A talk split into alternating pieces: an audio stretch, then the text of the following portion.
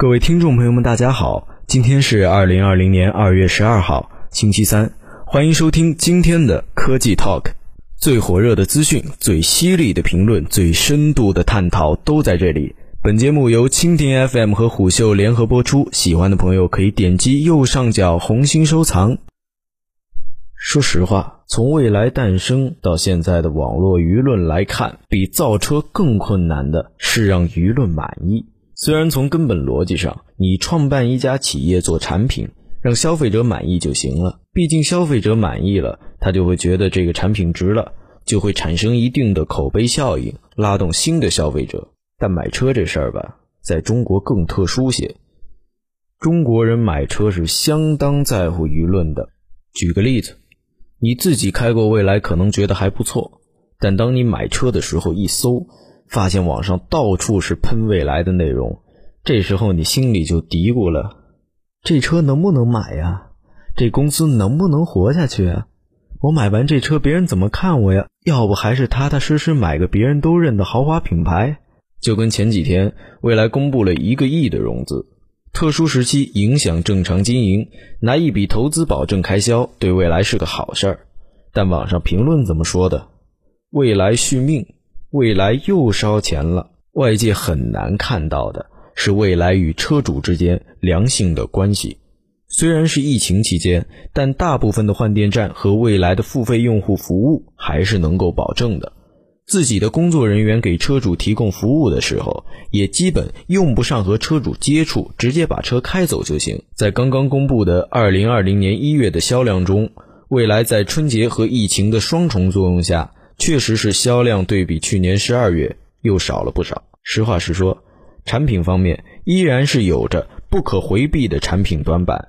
如果你买电动车单独求个续航，未来也肯定不是同等价位中最佳的选择。另一方面，未来传播的时候总喜欢突出自己服务好，自然就会造成一种网络舆论误区，觉得未来把钱都花在营销和服务上了。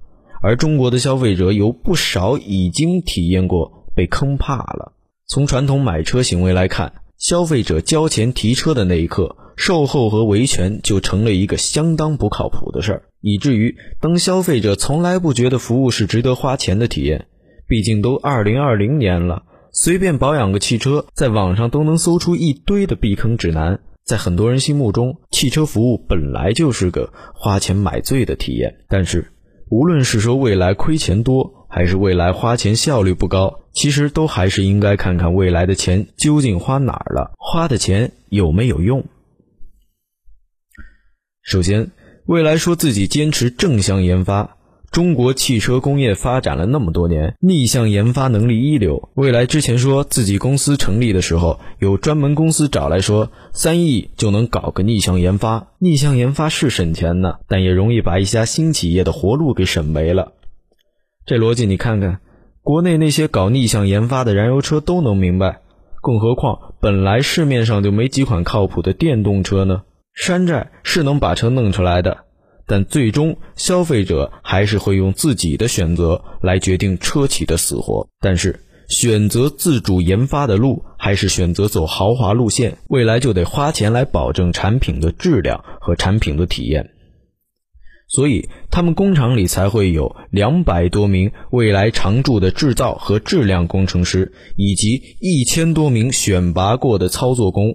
他们从进料检查、过程检查、终检和客户质量评定来保证未来的车是能配得上他们的定位的。多项研发专利也是研发经费砸出来的，服务同样也得花钱的。其实从消费者的角度来说，决定自己对一个汽车品牌服务好坏的，往往不是使用中的时候，毕竟燃油车平时也没什么服务。关键的点是出了问题的时候，市面上消费者对电动车本来的信任程度就没有燃油车高，对新品牌也是一样。所以未来花了特别多的钱投入在自己的软件社群上，因为这是车钥匙，车主反馈问题就在上面。还真别觉得未来车主就是极端分子，为了自己的面子，证明自己没被割韭菜，而强行的维护未来。谁是未来车主？有这种响应速度，大部分都得喊真香。未来的服务体系以及问题响应机制是目前任何一家豪华车企都做不到的。这种服务模式的投入同样是一种竞争实力，绝对不会比产品层面的技术积累好做。未来这一路走的确实磕磕绊绊，亏损也一直没停，但本质上，未来花的钱大部分依然是直接转换到车主体验上了，而不是像网络上所说。消耗在营销噱头上了。以上就是本期科技 Talk 的全部内容，我们下期见。